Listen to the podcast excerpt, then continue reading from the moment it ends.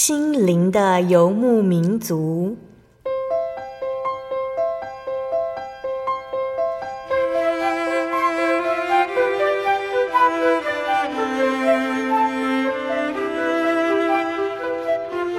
在这个谁都不管谁的后现代社会里，每个人的心灵都是游牧民族。成长的过程就是寻找的过程。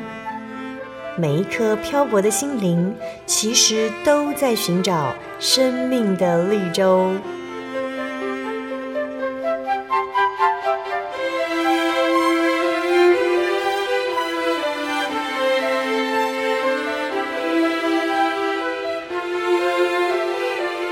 本节目由真耶稣教会台湾总会制作，欢迎收听。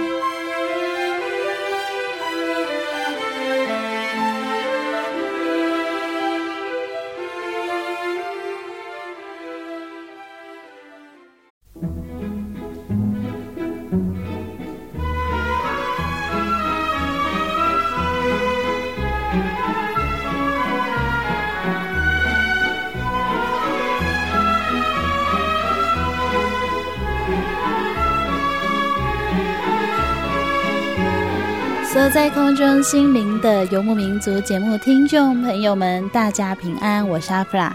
今天又到了我们每个月一次的音乐花园时间，在今天，以如老师一样要带来呃几位作曲家的圣乐作品，主题是浪漫已降。在浪漫乐派之后的作曲家又有什么样特别的圣乐作品呢？在今天节目当中，将跟大家一一来分享。在音乐花园开始之前呢，阿弗拉一样要跟大家来分享好听的诗歌。这首诗歌歌名是《我的主耶稣，我深深爱你》。我深深爱你，我爱你，耶稣，要更多更深。我的主耶稣。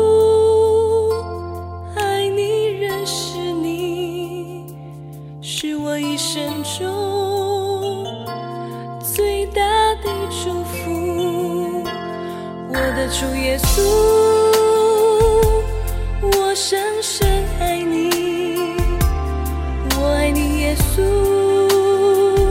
要更多更深。我的主耶稣，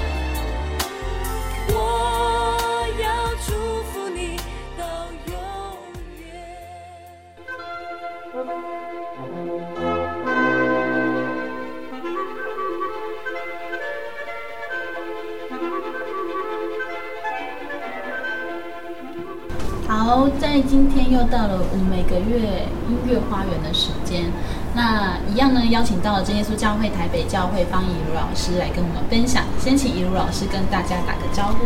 哈利路亚，各位空中的听众朋友们，大家好，我是以如，很高兴我们又见面了。嗯，上个月是浪漫乐派，是，嗯，老师就跟我讨论了一下，这个月的主题是浪漫以降。哦，不知道听众朋友懂不懂这个意思？哦，其实就是继续浪漫。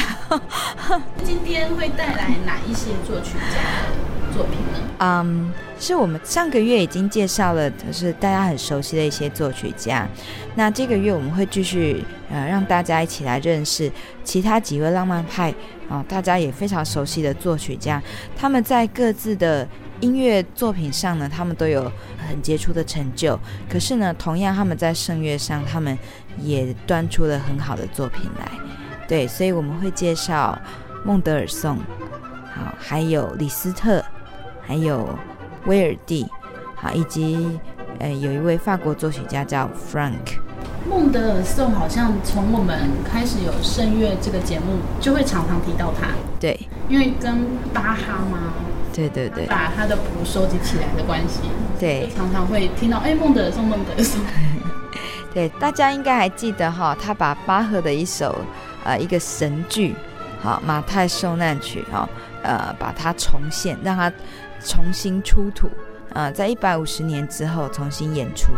那所以巴哈这个作品，他当时呢，他只演了一次，然后他就收起来了。可是呢，后来因为穆德尔送他的这样子的一个发掘的工作，就就让这一首作品重新得到世人的注目。那大家也开始又对那个时期的巴哈呢，有有了更多的研究，去发现说，诶，他不只是一个当时很有名的管风琴演奏家，其实他也是一个蛮伟大的作曲家。当时就是巴哈，他有名是他是管风琴演奏家，好，那他也是教堂诗班的的指挥带领者作曲家，但是其实他在呃音乐上呃作曲上的这个受到瞩目的程度呢，不如他在当时管风琴演奏的程度啊来的让人家呃影响那么深。所以我们一直都觉得说，呃，巴赫巴赫就是音乐之父嘛，嗯的，然后原来。本来人们对他认识是管风琴，对。那其实因为每个年代都有每个年代流行的人嘛，那他流行了一阵子之后就，就哎就古典乐派啊，那就有新的音乐家出现，好，所以其实巴哈重新得到大家的认识跟重视事情，是孟德尔颂扮演很重要的角色。那孟德尔颂他本身是比较偏什么类型的作曲？其实他是浪漫乐派，好，那他是。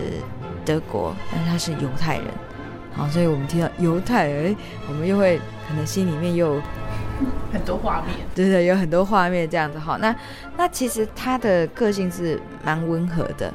那嗯，我们比较熟知他的作品，可能就是像《结婚进行曲》，好，然后还有像他的。啊，小提琴协奏曲啊，他的交响曲，他的室内乐作品，我们所熟知的是这些，还有像他的钢琴曲里面有《无言歌》。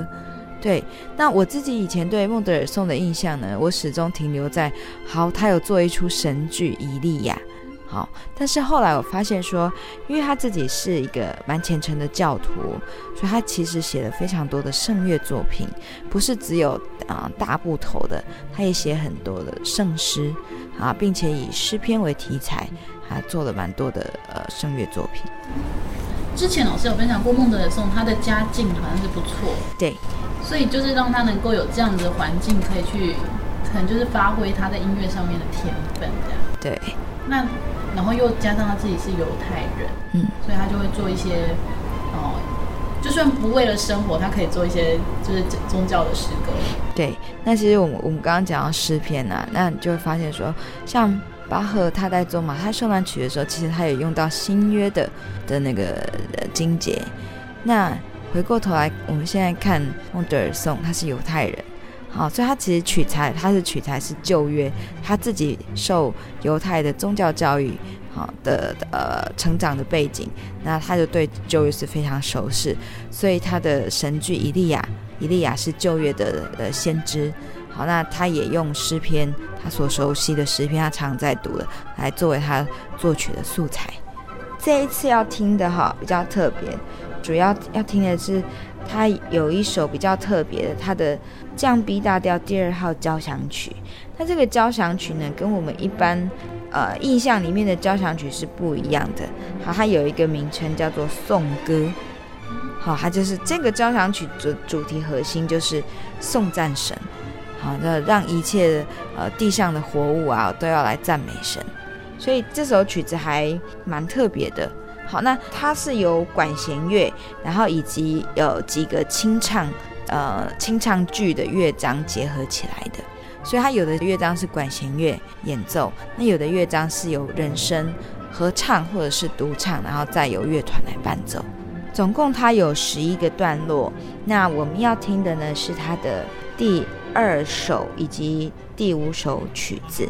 那第二乐章，好，第二乐章呢，它其实延续一开始的这个序曲。好，我们说，哎，其实到了浪漫乐派的时候，交响曲的形式呢是蛮多样的。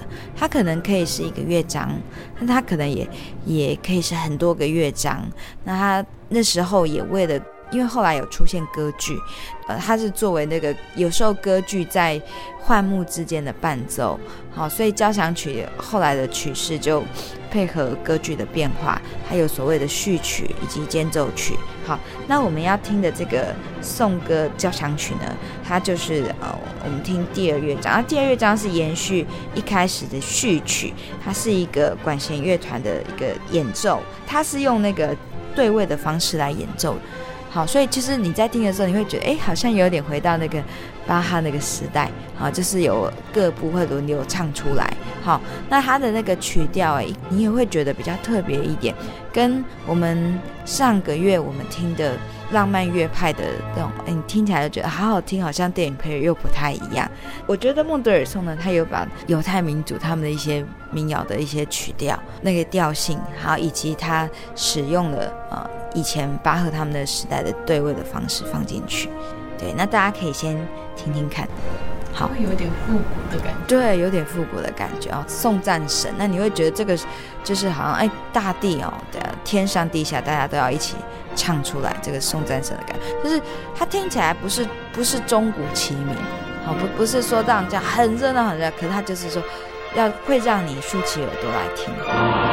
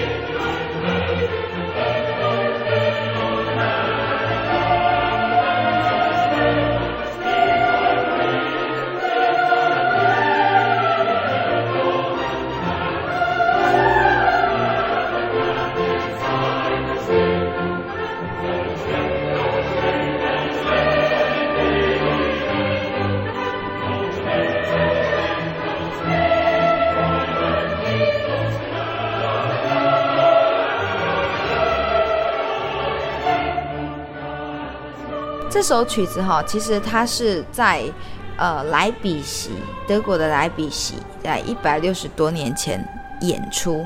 那这个演出哈，它其实有一个象征的意义，它是庆祝那个发明印刷术。我们知道，呃，印刷术是在古腾堡嘛，哈，印刷术它庆祝印刷术发明四百周年纪念。那印刷术的普及呢，其实对于欧洲的文明有一定的影响，它也呃间接的促进了学术的流通。好，宗教改革，因为印刷术发明，有更多的圣经可以印出来。好，那大家开始大量的翻译成各地的方言。好，所以宗教改革之后那，呃，我们我们知道的德国的圣诗，好，他们圣咏就出来了。所以其实他这一个演出，它是庆祝那个印刷术发明四百周年，那也显示说，哎，其实当时候的人呢，生活已经越来越富足了。好，所以这个演出其实就是也是有一个意义，就是说。感谢神，好，要带着这些人啊，带着人从黑暗走向光明。对，那我们接下来要听的哈是他的第五首，啊，他的第五首比较蛮有名的一首歌。那这首歌呢，它是一个呃女高音二重唱的方式来演唱。那这首歌的取名的意义叫做呃，我等候我的救主。好，那。大家听到女高音二重唱哦，应该就可以想象那是应该是一个非常优美的乐段。好，那它其实写得很美妙，它很很温和。那这个乐段是常常在这个颂歌交响曲里面被拿出来演唱的部分。那曾经当时呢，有另外一位音乐家哈，舒曼，舒曼他。嗯，不只是很好的作曲家，他也是乐评家，他自己也也办音乐杂志。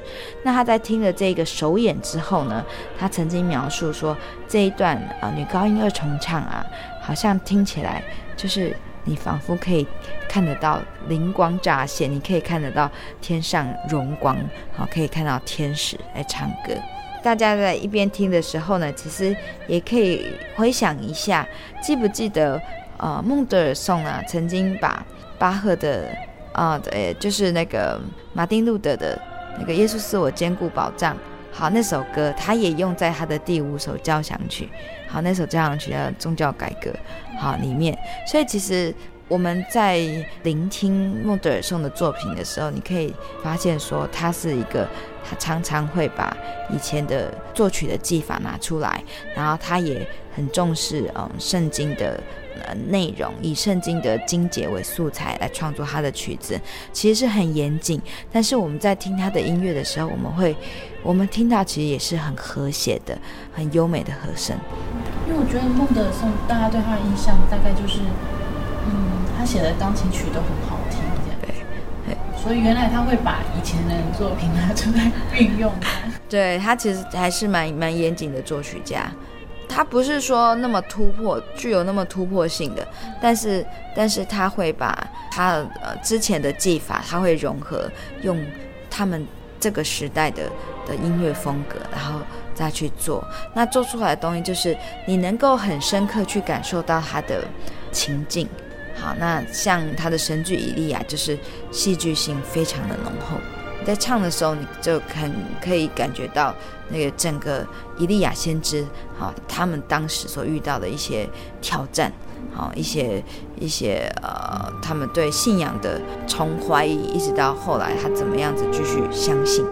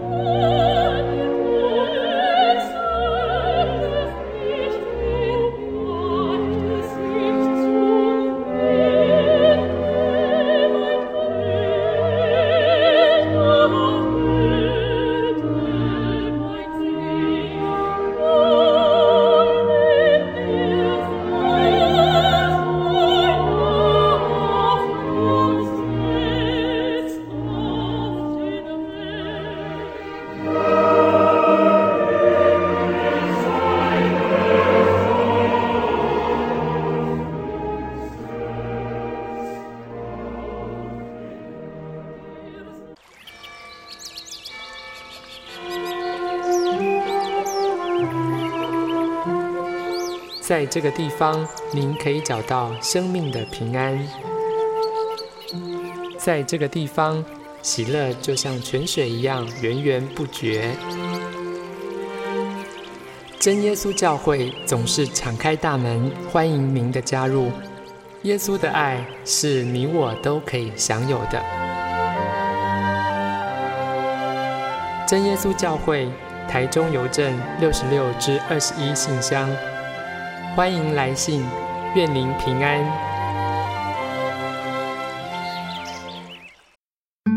心独自在街上漫游，不知何往，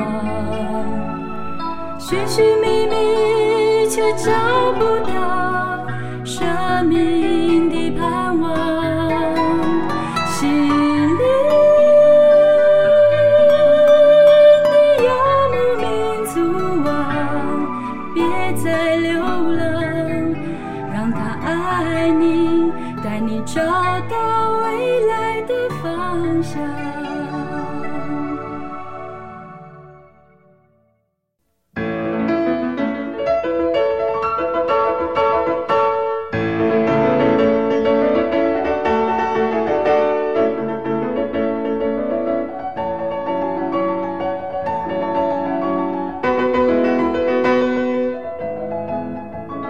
众朋友，欢迎您回到心灵的游牧民族，我是阿弗拉。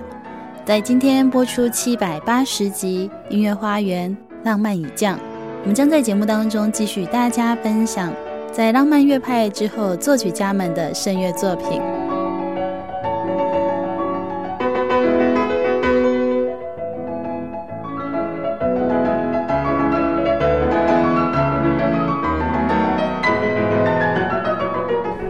接下来就是李斯特。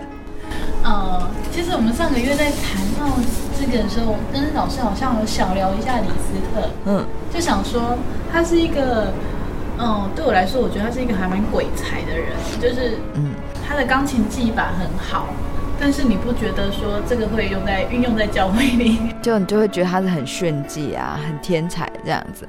但是我记得我以前。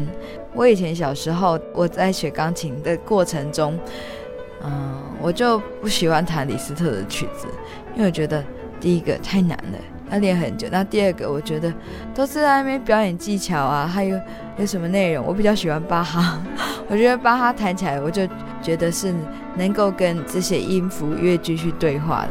然后李斯特就哇，很多漂亮的音符这样，所以我对他的印象一直是这样子。那后来，因为我们大学的时候要上那个钢琴作品研究，那老师有介绍一些李斯特比较后期的作品。那因为这样子，我们查资料才有就要去去研究说，哎，他后来他的作品风格的转变，那才知道说，哦，其实他的人生非常的精彩。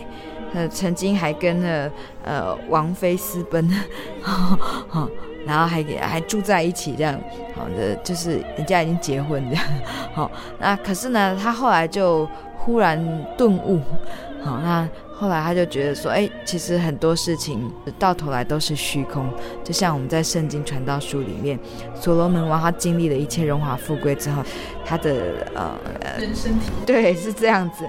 那这李斯特也是哦，他觉得说，哎，生死好像只是一线之隔，所以后来他就成为呃天主教的神父，好还担任修道院的院长，开始写宗教音乐。那他在意大利的时候啊，这个天主教，那时候他。在旅居意大利的时候，他也写下了，呃，比较具宗教氛围的钢琴作品。那所以我们要跟大家介绍的哈是这一首，其实大家都知道啊，就是这首曲子很多人都创作过，就是圣母颂。嗯。好，所以我们可以也来听听看，对李斯特而言哈，他是天主教的神父啊。后来当天主教神父，那他心目中的这个呃圣母哦，他是怎么样子去把它用音乐来描绘出来？对，会跟其他人所写的圣母像差很多吗？嘿，我们听听看。老师在卖关子。其实还好啦，没有差很多。我本来有点惊吓的，没有差很多，因为他本来觉得他很破坏力惊人。对，因为他还创了交响诗啊，哈，就是他打破了很多当时的一些呃音乐创作游戏规则，变成交响曲变成只有一个乐章，就是交响诗，好，然后他也跟文学啊做很多结合。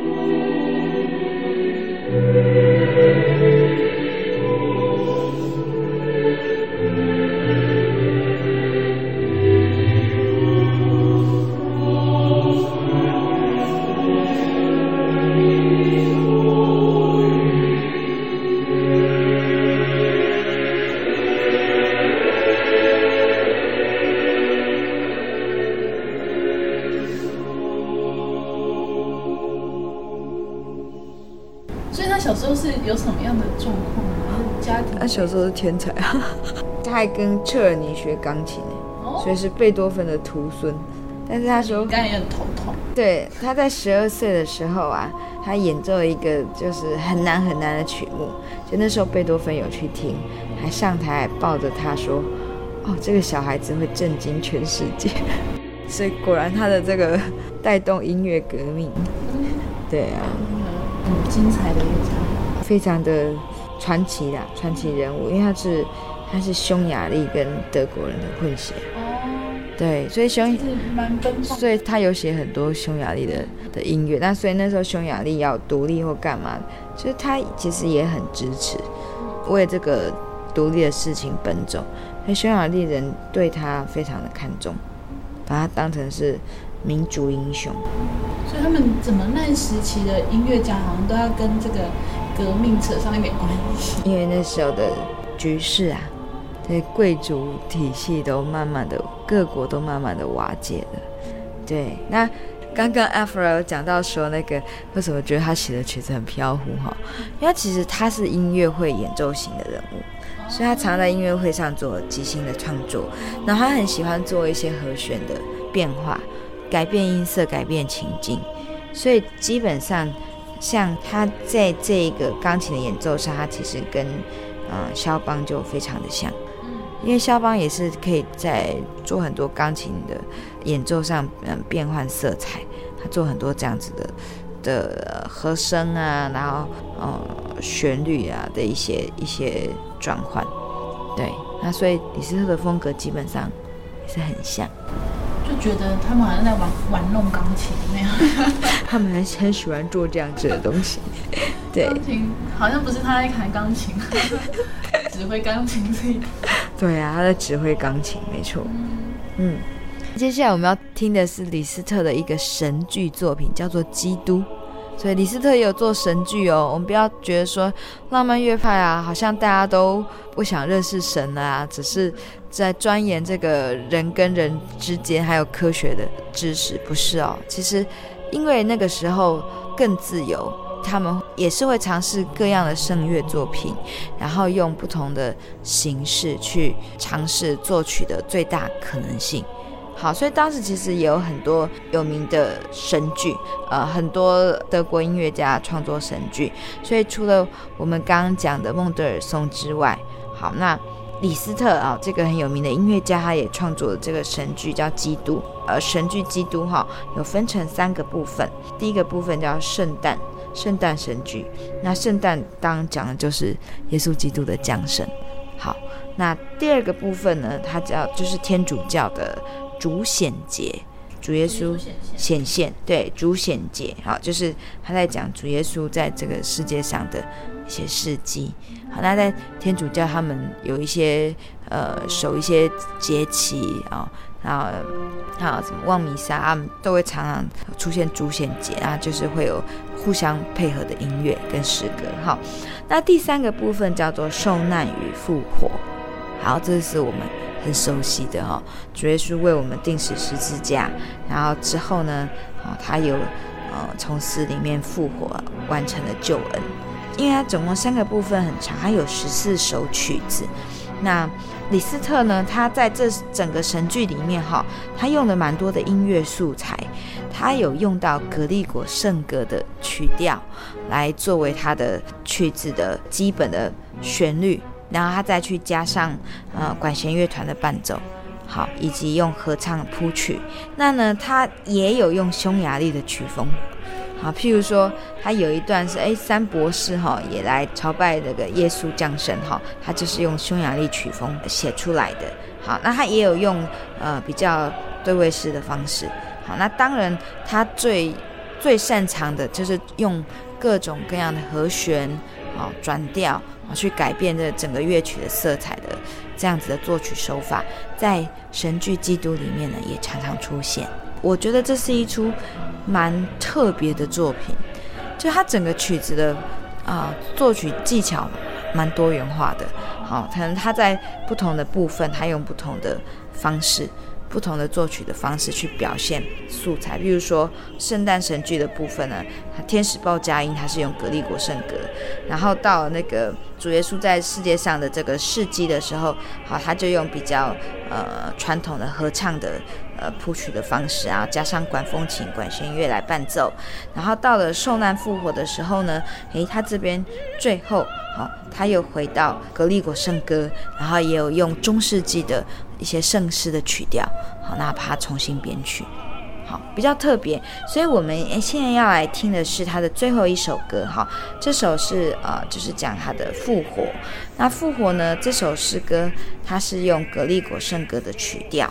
那呃，主要的歌词的描写意思就是在讲说，啊、呃，主耶稣的呃，他被钉十字架，死后第三天复活，然后呃，也有加上合唱。好啦由管风琴跟管弦乐伴奏演出。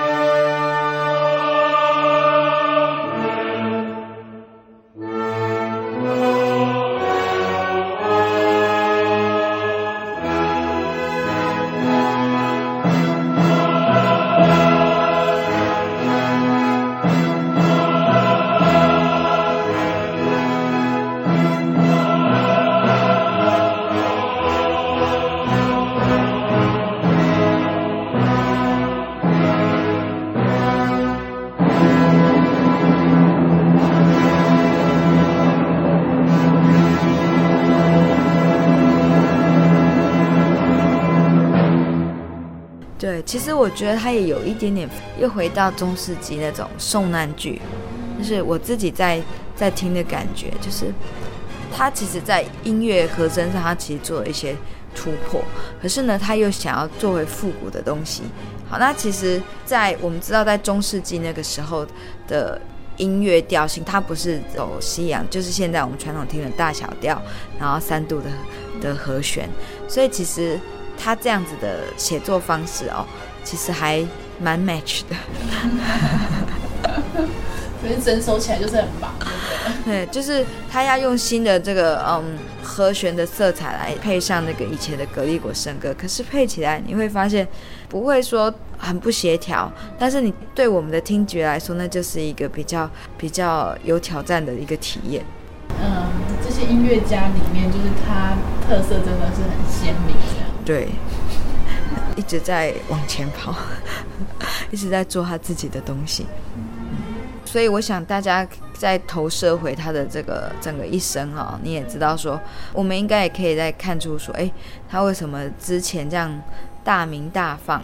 好，这是既是匈牙利人的民族英雄，那也是很多呃音乐乐迷粉丝们的心目中的这个。最佳演奏者就很像我们现在说，我们我们会听钢琴演奏家已经很有名啊，然后就是你知道什么钢琴啊？对，像李云迪啊，啊，像什么郎朗啊，然后最近听众朋友可能又常听广告，什么薛小秋啊，哦，都是一些中国他们那些年少然后弹得很好，然后又有很好外形的音乐家。那李斯特年轻就是这样子的。好，这乐迷啊，甚至为了要抢着要跟他握手啊，哦，然后要跟他致意啊，也曾经还把他的衬衫的衣袖撕破。好啊，对，就其实就跟现在完全一样。可是我们看他到中年晚年之后，他急剧的一个转变。好，所以只知道说，其实他纵使他后来当了神职人员，其实他在信仰上的探索，我觉得。他整个的这个信仰的生命历程还是很震荡的。我们在他的音乐里面，应该各位听众朋友也可以稍稍的去感受到。在震荡之后呢，我们我们现在来进入另外一个音乐家威尔蒂。那威尔蒂呢，有没有大家心里面马上出现一个画面？之前我们曾经有听过他的一首选曲《希伯来的奴隶》啊，是他的歌剧《那布果》里面。威尔蒂呢，他是写歌剧有名。好，上个月我们介绍过罗西尼。罗西尼跟威尔第同样都是意大利人，那只是他算是威尔第的前辈。那他是也是以歌剧著名。那所以呢，到威尔第呢，他更是嗯把意大利歌剧哦发扬光大，写了非常多的歌剧。那其实他的歌剧作品呢，也对于呃，他里面其实他也描写很多。啊，不管是市井小民，他的作品里面其实没有什么贵族啊。哦，他因为是浪漫派哦，浪漫时期是很写实的，所以他讲比较多是哦，在呃夹缝中生存的小人物。那像我茶花女，她其实就是讲一个巴黎这个社交界的一个女孩子，呃，跟一个呃富家子弟相恋，可是呢，因为阶级的差距，然后呃这一段恋情不被允许的故事。那除了这些之外呢，他也讲民族，好，他也描写他们的在在他的作品里面，像我们讲纳布果歌剧，歌剧纳布果，他其实也也也有在描述说，啊，意大利人他们在争取独立的这种过程，以及他们呃渴望自由、渴望成为一个国家的心。所以威尔第呢，他后来其实也是被意大利人哦。哦，视为民族英雄，甚至在意大利建国之后，他还呃当选了第一届这个国会议员。对，那后来他就说他实在是太忙了，没办法去当议员。好，那那后来呃，就是那个国会就是说没关系，你不用常常来报道，你是我们的荣誉 荣誉议员啊，然 后就已经把他。封为荣誉顾问这样子，好，那所以威尔第其实他在歌剧上有非常卓著的贡献。那我们呃这一次要来欣赏的他的比较有名的呢，就是他的安魂曲。那安魂曲大家都知道，之前我们有听过莫扎特的安魂曲。好，那威尔第的安魂曲有什么不一样呢？好，其实他有一首曲子哦，是常常在我们在有一些电影配乐里面，我们都会听得到的安魂曲啊、呃。除了我们比较熟悉的，就是呃，大家要一起进礼拜堂，然后要参加这个安魂弥撒那个很缓慢的节奏之外，其实有一段哦，常常每一个作曲家的这个安魂曲碰到这一段叫做震怒之日。好，那你脑海中会出现什么样的情节？地震吗？地震，对啊，为什么会地震？神生气，神生气啊！其实安魂曲它它不是只是让死者的灵魂安息，它其实做安魂弥撒有一个更重要，就是让生者怎么样？去思量，对，去看到死人的结局，对，然后可以反省自己，对，要更珍惜在生的时候，我们要。活得更有意义，好，所以《震怒之日》这一首就是说，这首歌其实它描绘的景象是很可怕。它讲说，哦，地狱的火在焚烧着，等着要审判，所以哦，我们应当要警醒啊，好，要审查自己的行为，哈。呃，威尔第他这一首安魂曲哦，我我先讲他的这个创作的背景，他本来呢是为了要纪念他的前辈罗西尼，啊。被委托写作这首安魂曲，而且是跟其他几个当时的音乐家一起，大家一起合作。对，可是后来呢，因为发生了一些事情，所以这个合作呢就一直延期。他开始写，但是就是这个呃委托作品就后来就一直没有完成。好，就取消了。好，所以呢，他后来就转呃继续写，他自己把它写完。那把它写完之后呢，他就拿来做呃作为纪念他的好朋友，一个意大利的诗人跟小说家，叫做曼佐尼。好，那作为他的安魂弥撒来使用。好，那呃这是威尔第他在呃一八七三到七四年。好，那就为了纪念他的。好朋友逝世一周年的时候，好在米兰首演。那这首曲子，我们刚刚说我们要听他的《震怒之日》。那《震怒之日》等等，各位听众朋友，你听的时候就说：“哦，我好像听过。”因为一开始就非常愤怒，好像那个神那个用那个雷电要击打大家啊，从很高的地方这样砰丢下来，对对对对对对对，这样子这样坠落，哦，然后。很可怕，那整个那个很震撼。那因为浪漫乐派，我们知道说，在作曲的风格上更自由，那在乐器的使用上也更多。好，所以他在威尔第的这个安魂曲里面，他用了非常多的铜管乐器，所以气势非常磅礴。如果听众朋友们你们有看，你们喜欢看日剧的话，你们可能。有看过《交响情人梦》哦，有。好，那他这首曲子呢，其实出现在《交响情人梦》里面哦。嗯，不知道大家知不知道那个情节，就是呃，剧中的男主角千秋，他非常害怕一件事情。坐飞机，坐飞机，然后他只要那个他想要他坐飞机，哦，他那时候发生了意外，就会出现这首曲子。啊、哦，难怪你会说大家很熟悉。对，那我大概坠机了，有没有像？他会翻白眼。对对对，就是用这一首曲子，我们可以赶快来欣赏一下这个震怒之日，它是怎么样子的震撼人心。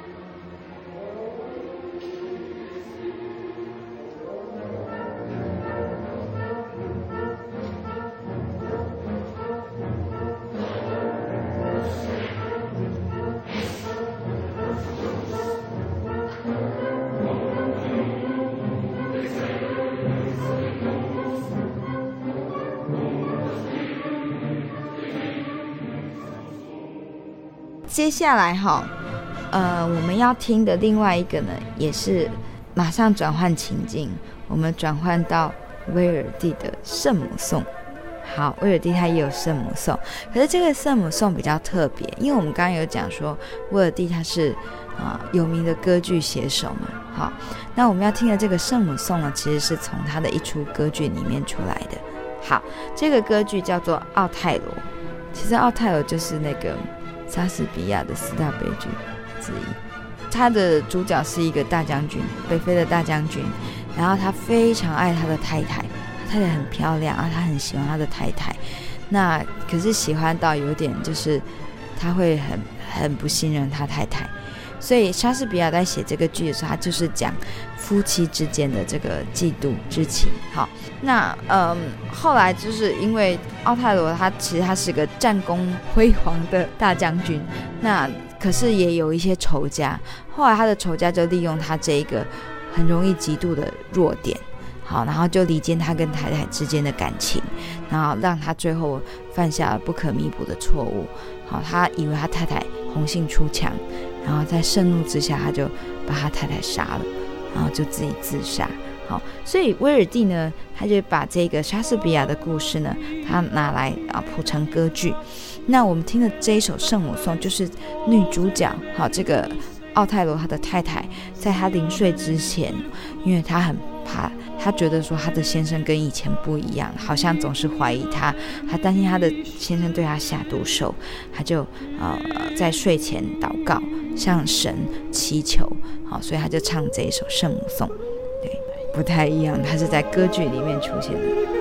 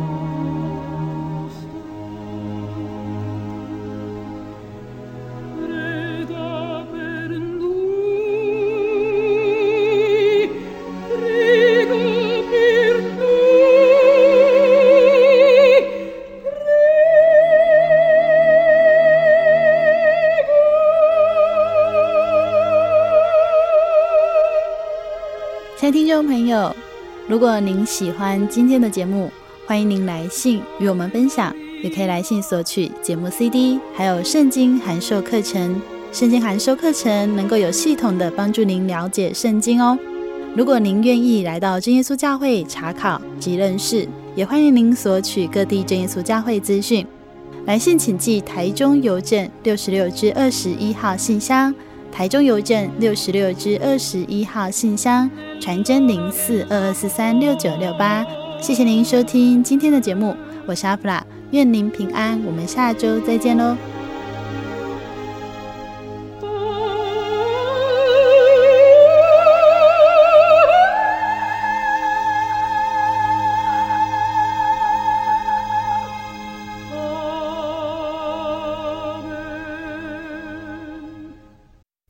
我对圣经的道理好有兴趣哦，可是又不知道怎么入门哎。你可以参加圣经函授课程啊！真的啊？那怎么报名？只要写下姓名、电话、地址，寄到台中邮政六十六之二十一号信箱，很快的，你就会收到第一课的课程了。赶快去寄吧！嗯。圣经函授课程能循序渐进地引导您更了解耶稣基督的福音，得到生命的滋润和来自信仰的力量。本课程完全免费，欢迎来信台中邮政六十六之二十一号信箱，请注明参加函授课程。愿神祝福您。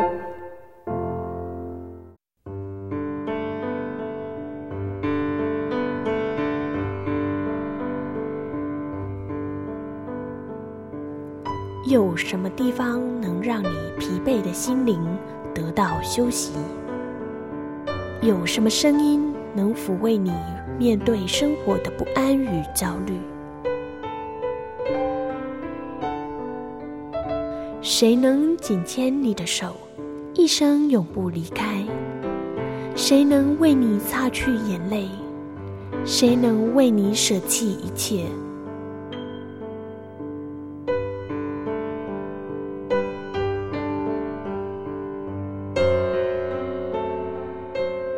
稣基督正等着您，等候您回到他的身旁，再次与他相认。欢迎您至各地真耶稣教会，让我们的疲惫与不安，在他怀中得到安歇。